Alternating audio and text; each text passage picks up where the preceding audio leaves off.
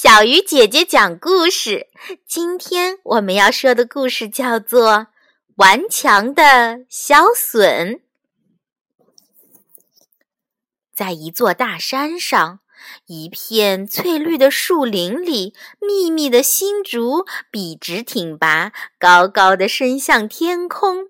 绿绿的竹叶伸展着，在微风中轻轻地摇动着，唱着好听的歌。歌声在风中飘扬，宣告着春天的到来。春天给万物带来了生机和活力。在悬崖边的一块大石板下，一根嫩嫩的小笋睁开了眼睛，推了推头上的土。它要到外边的世界去迎接阳光，开始新的生活。可是。小笋真的太不幸了，偏偏它头上不仅仅是一层土，还有一块大石板。小笋使劲用头去顶那块石板，石板被惊动了。这块石板躲在这里已经很多年了，谁也记不清它是什么时候来到这里的。自从来到这儿以后，他就沉沉的睡不醒。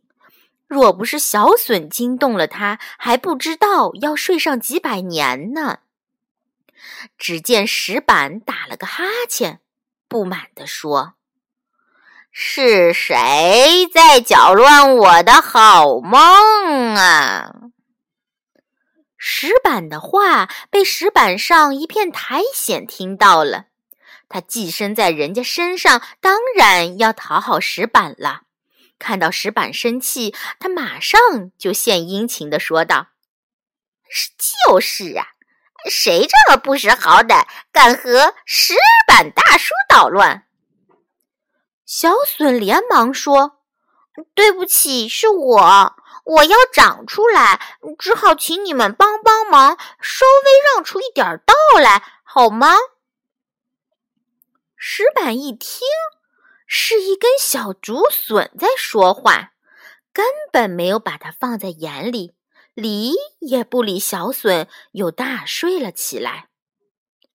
小笋没有办法，只好拼命的往上顶，顶啊顶，实在不行了就歇一歇，然后再努力往上顶。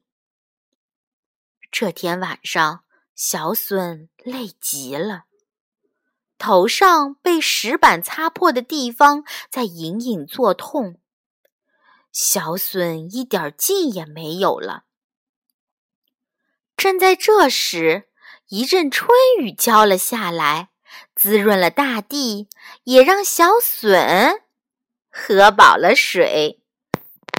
有了精神，他一使劲儿，把石板一头顶了起来。石板和石板上的苔藓惊慌了，但仍故作镇静地对小隼说：“算啦，你也别太费劲儿了，你就贴着边儿弯着腰长出去就是了。”小隼的妈妈。